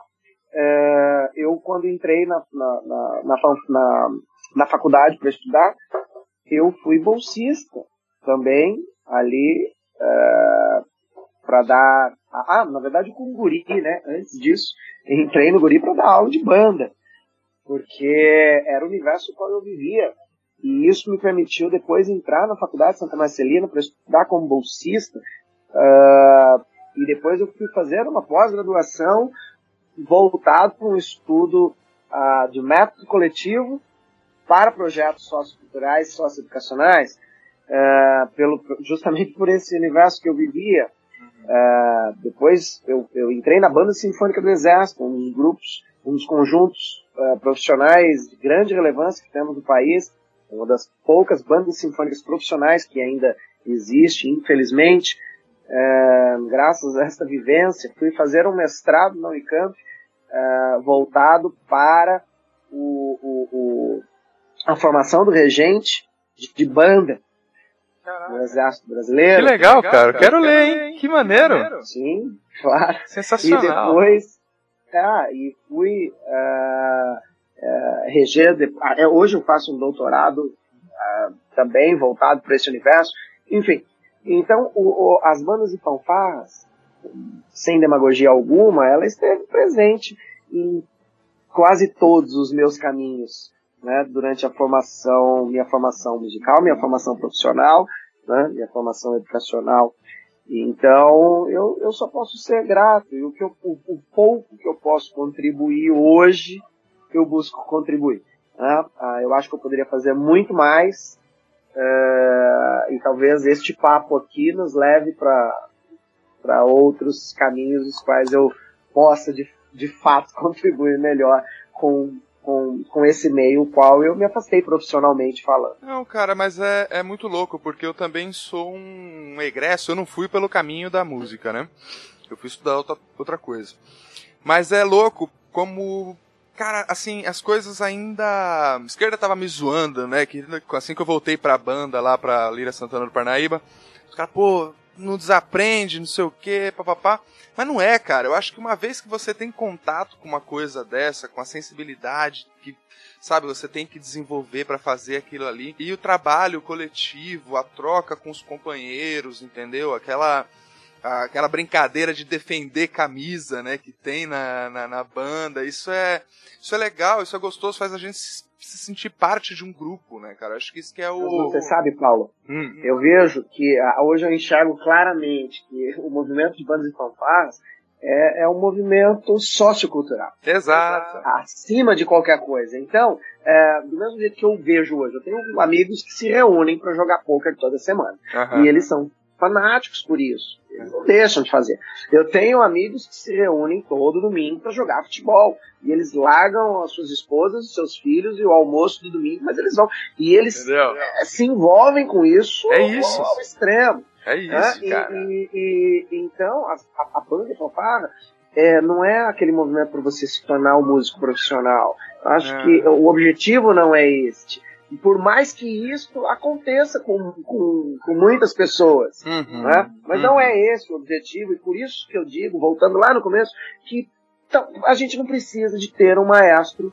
Eu não preciso ter o Roberto é um grande amigo, um dos grandes maestros, é, uhum. à frente de uma banda fanfarra, porque não é um objetivo artístico são outros, os objetivos são outros. Uhum. Então, por isso que eu tenho muitos amigos hoje que não são profissionais e são alucinados por banda e fanfarra. Eu tenho um, um, um, grupo, faz parte de um grupo que chama Beer Brass. Beer Brass. E é isso. Isso representa. Nenhum deles são músicos. Olha, Só tocar na Beer Brass. Só eu. Não é não, cara? Já até me animei aqui. Beer Brass? É nóis. Casados, pais, e tem essa coisa, essa, essa paixão pela, Cara. pelas bandas. É.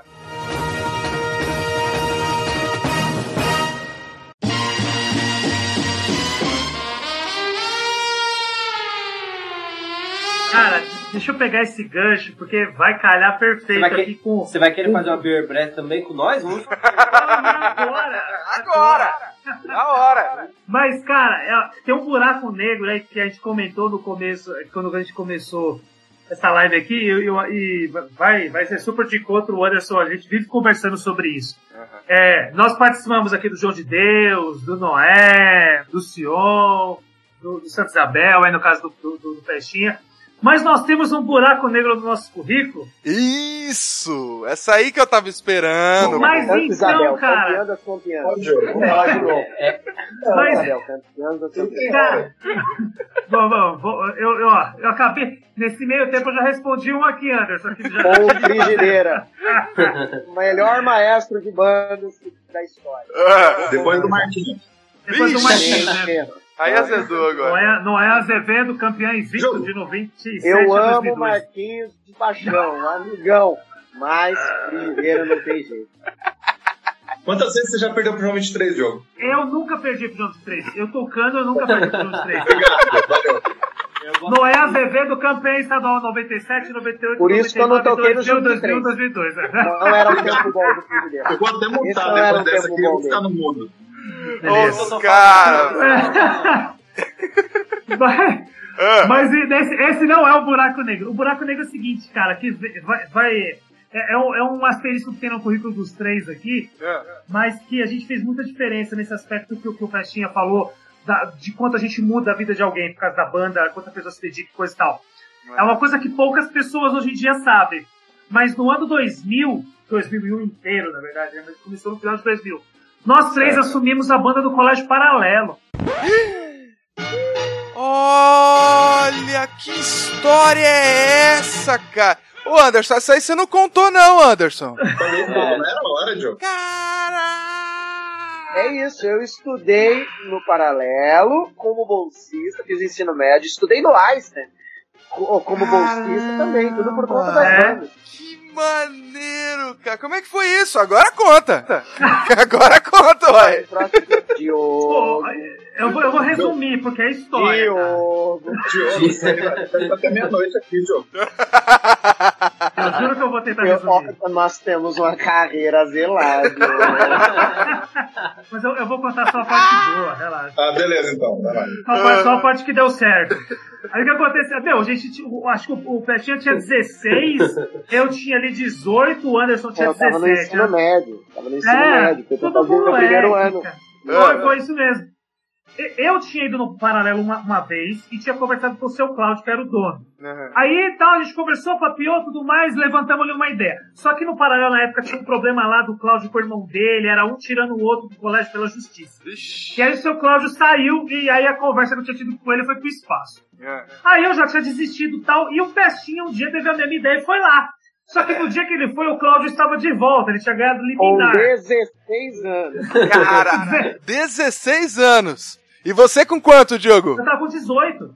Ah. Eu tinha acabado de fazer 18. Ah. Eu tinha 16, mas eu não, eu, eu não sabia dessa história do Diogo. Eu fui sozinho. Foi, foi, ele não sabia. Caraca, velho. Ele, ele não sabia. Eu tinha ido, eu tinha ido, não falei nada pra ninguém. E aí o Peixinho chegou um dia lá, assim, todo sorridente. Gente, tenho que contar uma coisa pra vocês, tô em todas. Eu quero que vocês, ó, vamos assumir um paralelo, conversei com o seu Cláudio, falei, pô, tá de brincadeira. Não, vamos lá e tal.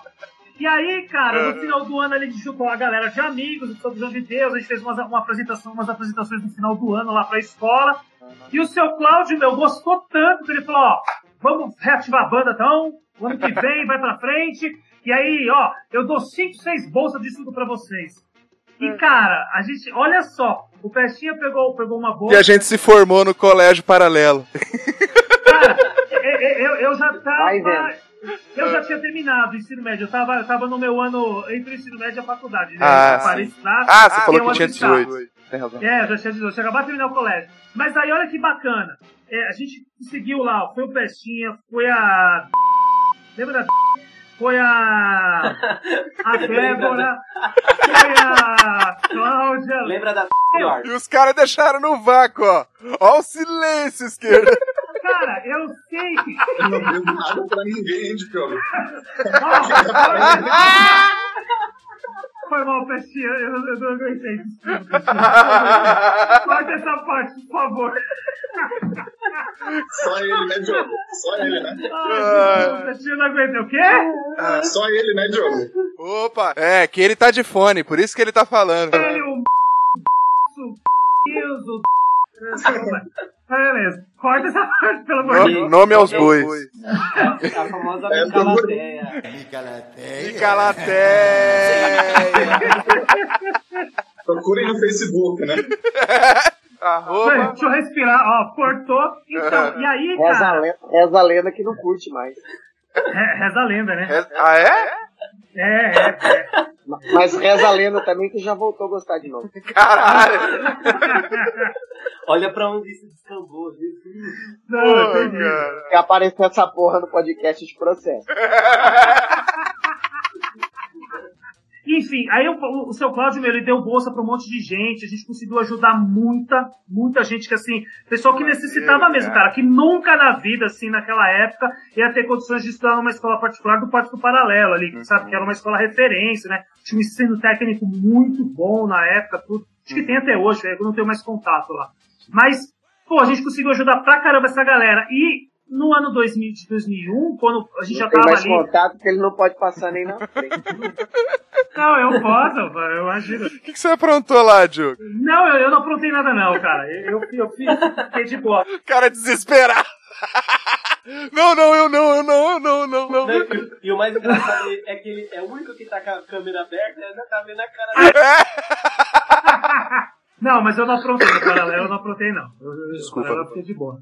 Uhum. E, e, aí, Vai. cara, quando foi em 2001, entrou uma galera, uma galera de uma escola estadual lá do Jardim São Luís, que é um bairro super, cara. Meu, entrou uns 80 alunos, assim. Uhum. A banda ficou imensa, assim, de uma hora pra outra.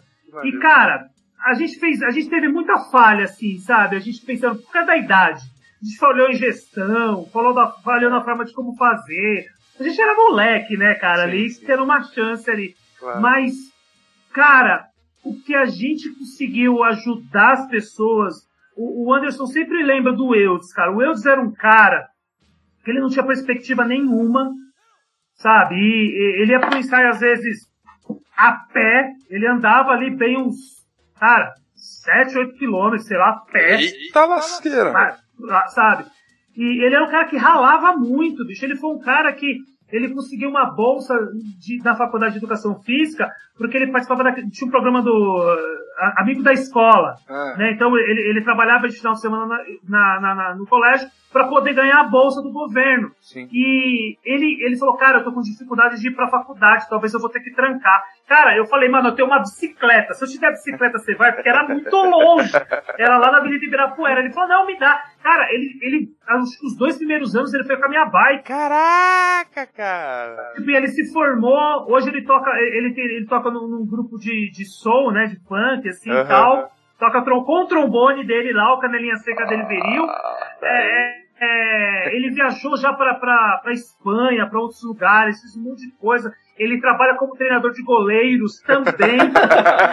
ele foi, não, ele, ele, fez treinamento no Barcelona, cara. Tipo assim, sabe? E ele continua tendo o hobby dele, entre aspas, tocando com o trombone. E o cara é um exemplo de uma pessoa que a gente salvou. Uhum. Sabe, tipo, entre aspas, assim, salvou, a gente deu um caminho, sabe? Uhum. É... E um outro Pô. exemplo, né, Diogo, é, é, é o Vinícius o Adair Diniz, que não porra, era, porra. Não, é, nós não, não, não é uma, não foi uma salvação de vida, mas ele teve o primeiro contato com o trombone no paralelo nessa no, nossa gestão entre aspas. É, o irmão dele também, e, o Paulo, né? O Paulo. Isso. E o Vinícius hoje, ele é primeiro trombone da Orquestra Sinfônica do Chile. É, Caramba, o, o, Paulo foi fazer mestrado em Chicago, se eu não me engano, né, Isso. Se ligou que é tudo trombonista, né? É, então, tá tendo uma certa. A gente tinha uma tese que os bons mesmo eram os percussionistas, mas pelo menos tá o Diogo aqui que salva nós, entendeu? É. E a, esses dois começaram lá no paralelo, nesse, nessa mesmo. nota de gestão. Que louco, eu com 16, né, Diogo com 18, cabecinha já com 29. E, e nessa gestão que os meninos. É... Mas era jogo surgiram, né? Então você vê que legal. Hoje tá, eles Pô, são profissionais, estão aí com família criada no, no, no, exterior, graças a um instrumento. É o que eu volto a falar. Foi graças a nós? Não é graças a nós.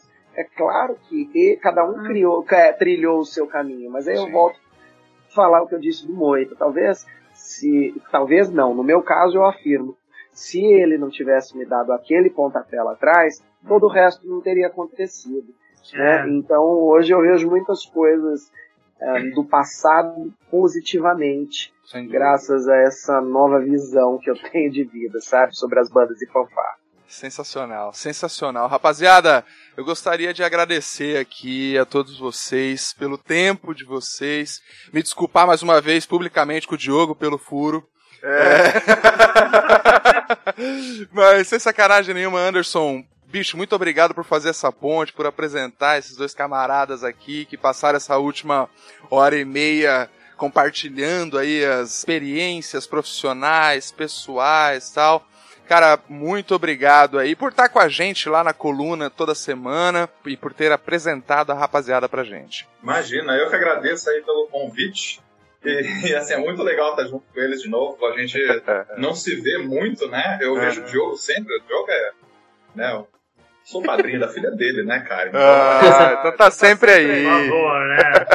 É padrinho de casamento, padrinho da filha. Olha aí, cara. É, o Eduardo eu já não vejo tanto, mas assim, a gente tem uma amizade desde sempre e é muito legal estar junto com o pessoal.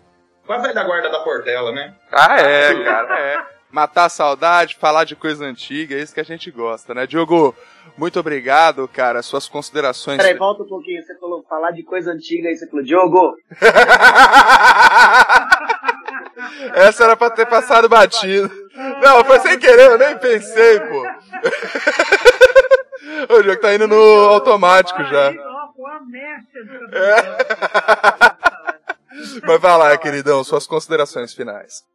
Poxa, eu queria agradecer pra caramba, adoro participar dessas coisas, adoro falar de banda. É, ah, minha esposa disse que eu só falo de banda, na verdade, não é que eu adoro, né?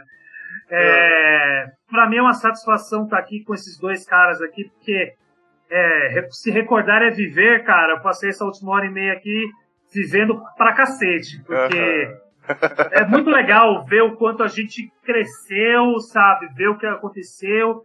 Foi uma hora e meia, assim, que passou muita coisa na minha cabeça, assim, falar do Moita, assim, cara. Queria até aproveitar e... Eu, eu, eu, eu, a gente teve, eu tive na, na época algum, quando eu saí do João de Deus, um problema com o Moita, a gente teve um desentendimento, assim, que depois passou, e um ano antes do Moita falecer, ele foi lá no Einstein ser jurado do concurso, cara. Ah, tipo, falei, porra, Moita, vem aqui, você tem que como vir. Porra, meu, boa aí, vamos aí e tal. E ele foi, na boa vontade, deu nota, porra, me deu um puta de um abraço depois, falou, cara, se você precisar, precisar, me liga, eu venho ano que vem de novo e vou estar tá aqui pra, pra vou, eu julgo de novo. e aí um ano depois ele faleceu, cara, e tipo, é, eu sinto muita falta, às vezes, de passar ali na, na frente da padaria e não ver o carro do Moita ali na frente, sabe? São coisas que, assim, eu faço desde os meus 16, 17 anos, assim, sabe? Eu ando ali no Jordan sempre, sabe? Eu tenho a minha, minha esposa mora ali no, morava ali no Jordan, meus, sogros, meus sogros moram ali no Jordan, então eu tô sempre passando ali na frente do João de Deus, da padaria ali. Uhum. E assim, é um flashback para mim, cara. Então encontrar esses caras aqui é reviver tudo isso essa quarentena me trouxe muito dessas lembranças. A gente tem um grupo no WhatsApp do João de Deus e se teve uma coisa assim que foi bacana, duas coisas foram muito bacanas nessa quarentena. O nascimento da minha filha e poder reencontrar tanta gente do João de Deus no grupo que eu não encontrava há 20 anos. Assim. Que maneiro. Então, cara. porra, cara, eu só tenho a agradecer muito a Deus por eu ter tido a oportunidade daquele dia, quando a menina lá, a Elaine, estava chorando as pitangas, eu ter falado, porra, eu vou ajudar o João de Deus, cara, porque foi naquele dia que eu mudei. Meu nome de naquele... novo, Diogo. Meu nome de novo. Não, daí, daí, daí, daí eu posso. Porque, não, Helene sempre foi minha amiga. Cara, eu falo, eu sei que aquela decisão mudou a minha vida. É. A minha vida não seria a mesma. Tenho certeza que eu não estaria aqui agora se eu não tivesse tomado aquela decisão. Maneiríssimo, cara. Maneiríssimo. Parabéns pela filhota aí, cara. Não sabia, não. Parabéns. Eduardo, por favor, o grande maestro dessa noite, Diego Esquerdinha. Por favor, suas considerações finais, Eduardo. Ah, queridos. Eu acho que talvez a gente pudesse deixar só uma reflexão para os regentes, para os instrutores, para os músicos e até para os gestores em geral, né, desse universo de bandas e fanfarras, é para a gente pensar um pouco é, na, no objetivo de cada um dos grupos, né, do porquê que eles existem. Então eu, eu vejo muito claramente que uh, nós temos um, um, conjunto, isso eu falo no meu, na minha tese de no meu, no, desculpa, na minha dissertação de mestrado, que são os conjuntos educacionais, são todos aqueles, aquelas bandas, fanfarras, enfim, conjuntos ligados a alguma instituição escolar, seja ela a qual nível. Uh, nós temos os conjuntos comunitários, uh, uh, e falando dos conjuntos educacionais, então eu acho que esses conjuntos eles têm por obrigação e, e, e, e por, e, por, e por objetivo um, um, um, uma grande uma grande responsabilidade pedagógica né, e educacional, como eu já disse. Esses grupos comunitários, e aí eu acho que eles têm sim uma eles têm que ter uma grande relevância uh, na sua comunidade, né? É, e, e, e, ele tem que ter uma representatividade. Uh, ele, ele, é uma, ele representa a comunidade. Então ele tem, ele tem que estar envolvido uh, na identidade regional daquele ambiente. Né? Por ser uma filarmônica, por ser um, um, um, um grupo de cunho uh, comunitário. Eu acho que a gente tem um outro nicho que são os conjuntos religiosos, e aí ele tem que, ele tem que estar ligado inteiramente ao texto, à liturgia. Uhum. E a gente tem os, os conjuntos ah, socioculturais, que aí uns defendem que eles entrem nos conjuntos comunitários, e eu acho que não, são duas manifestações distintas, né? mas esses grupos ligados aos projetos culturais, aos projetos Uh, é, aos projetos socioculturais, né? E, então eu acho que quando a gente começa a refletir um pouco sobre o nicho qual estamos, o, o qual nicho o meu grupo uh, pertence, o que a minha, a minha banda está em qual, qual destes? Talvez os preconceitos, talvez é, diminuam, talvez o direcionamento artístico, musical, pedagógico, ele seja mais fácil de ser direcionado. Uhum. Eu vejo hoje muitos conflitos estão sempre de, é, relacionados a, a essa questão de nicho, de onde o meu grupo se encaixa.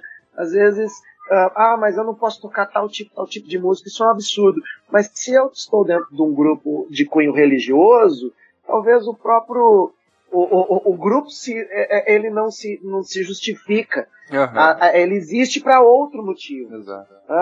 enfim, eu não estou aqui fazendo juízo de valor, só estou talvez uhum. trazendo uma reflexão para que a gente possa pensar, como eu disse, voltando na sua primeira pergunta, os regentes têm que ser os mega master blaster maestros, né? Então, é, eu acho que a gente pode pensar um pouquinho o, minha banda está em qual desses nichos? Hum. Qual os, quais os objetivos? Visão, valores. Né? Missão, dúvida. visão e valores. Sem dúvida, sem, sem, dúvida. Os princípios organizacionais. Um cara que fala muito sobre isso, que aliás se aprendeu muito sobre essas histórias naquele curso de regência do maestro João Carlos Martins. Ele fez o curso lá, né, esquerda. Foi bem, bem bacana. Você voltou falando coisas muito boas sobre esse curso. Aproveite e faça as suas considerações finais. É, na verdade, eu queria agradecer, assim, e, né, eu conheço o Anderson aí pela Lira de Santana de Parnaíba, aprendo muito, assim. É, a gente fica zoando das pessoas mais velhas, mas é, é nesse momento que a gente para, né, a gente para de falar um pouco e passa a ouvir, né. É. é justamente por conta da experiência que os três têm. Cara, isso pra mim, hoje o podcast foi muito mais um aprendizado do que a gente costuma falar bastante aqui, né, Paulo? É, não, hoje eu fiz questão de ficar mais, mais quietinho. é, cara, e, e pra mim, assim, é um, nossa, é uma grande honra. É, o Diogo eu comecei a me aproximar agora mais esse ano, é, desde um pouquinho do ano passado com o Em Frente Marche, se envolvendo pra caramba, então eu agradeço. É, o Eduardo eu conheci hoje, mas, cara, é, trouxe pontos que para mim foi de suma importância também, porque é, são essas discussões que é, talvez se nós tivéssemos mais dentro das organizações, você pode ter certeza que todas as organizações e bandas e fanfarras seriam tratadas de outra forma. Hum. Porque o show de profissionalismo que foi dado dentro desse podcast hoje, é, ele, ele supera a, a, a, as, as expectativas que a gente vem discutindo isso desde lá do primeiro episódio, entende? São pontos levantados que é, são respostas dadas também que vão nos, nos trazer outras reflexões e fazer com que Banda e Fanfarra realmente seja essa deveria ser uma referência muito maior que é hoje. E então só sou obrigado mesmo, tipo Anderson pela amizade, o Diogo aí também agora pela, nessa nova amizade, essa nova é, caminhada. E Eduardo conheci hoje, mas sucesso, porque hoje foi do caralho mesmo. Animal, cara. Foda, muito foda. Senhores, mais uma vez, muito obrigado. Muito obrigado, querido ouvinte, que ouviu a gente até aqui. Manda pra gente lá o que, que você achou desse episódio, manda suas dúvidas, críticas, sugestões de temas, manda tudo lá para fale conosco, arroba enfrentemarche.com.br ou pelas nossas redes sociais, no arroba enfrentemarche. Se for no Instagram, aí é o arroba enfrentemarche, underline. Em frente, marche!